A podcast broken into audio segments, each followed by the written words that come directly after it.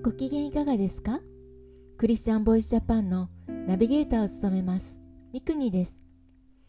この番組はイエス・キリストを信じたクリスチャンがどのようにイエス・キリストに出会い信じるに至ったかまたクリスチャンとして人生を歩む中での奇跡や祝福を通して本当の神様を証言する番組です。今回は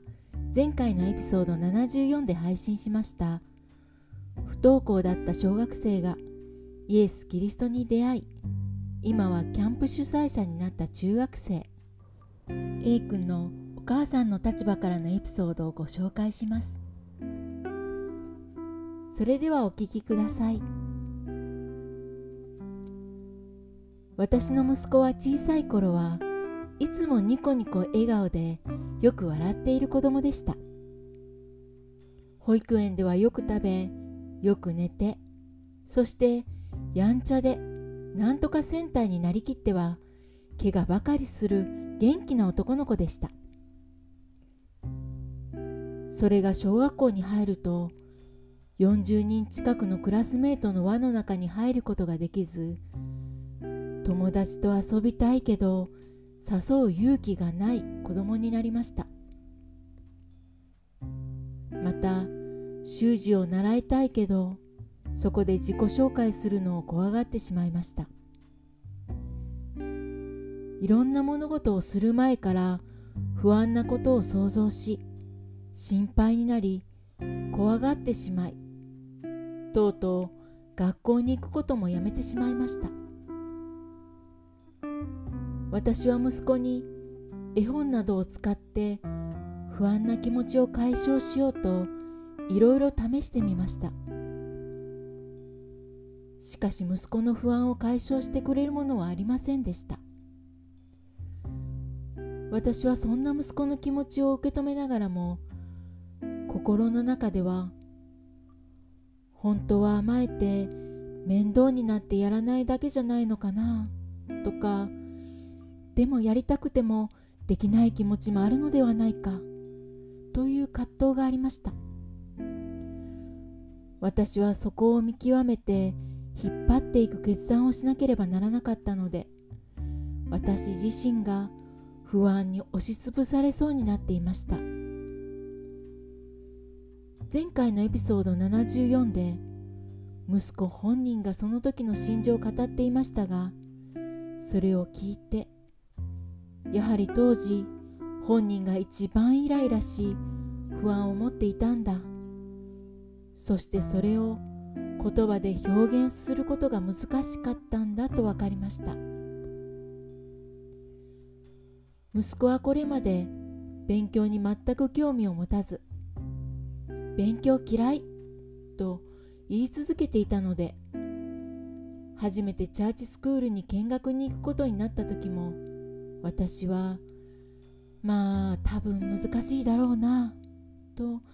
あまり期待をしていませんでした。ですから行ってみようかなと息子から言い出しさらに体験投稿した後に勉強楽しいと言った時私は本当に驚きました。そうしてその後も教会の日曜日の礼拝にも行くようになってからさらに息子はどんどん変わっていきました。チャーチスクールに行き始めた頃の息子は不安でフードをしっかりかぶりまだコロナが始まっていないのに顔を隠すためにマスクをつけていました。ところが今は短パンに T シャツで登校しています。人前で話すことなんて考えられなかったのですが通い出して1年後にはイングリッシュデーで他の生徒や保護者の方々がたくさん見守る中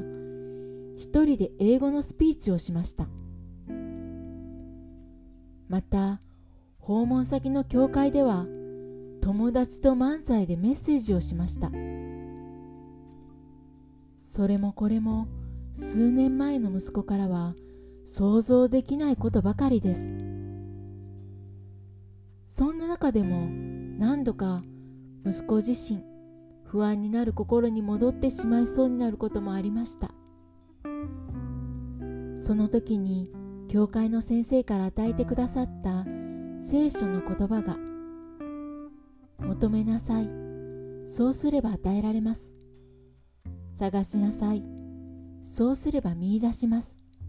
「叩きなさい。そうすれば開かれます」マタイによる福音書。7章7節でした。そうして弱くなる時も神様に励まされ歩むことができました。親がいろいろ働きかけても全く変わらなかった息子の心がイエス様を救い主と受け取り信頼して歩むようになってからは不安が自信へと変わっていきました。冒険がしたいとキャンプを企画し真冬の積雪の中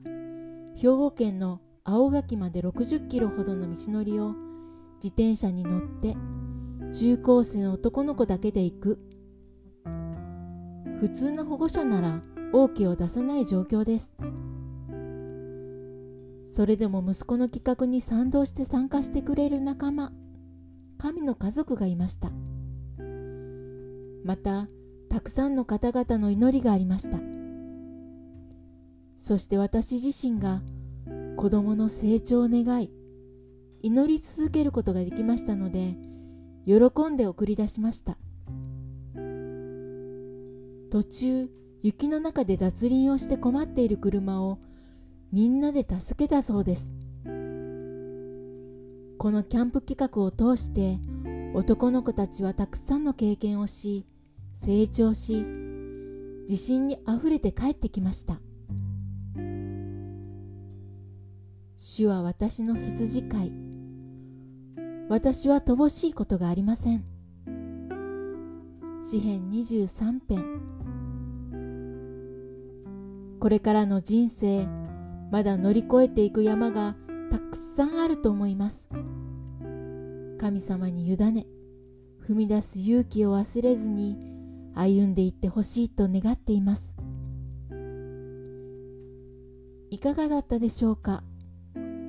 エピソード74の A 君編と今回の75でのお母さん編のセットでお送りしました。今同じようなところを通っているご本人や保護者の方々に届いたらいいなと願っています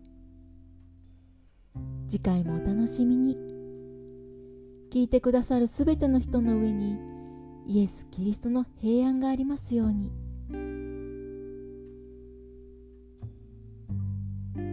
なお YouTube でも今までのエピソードを動画配信しています。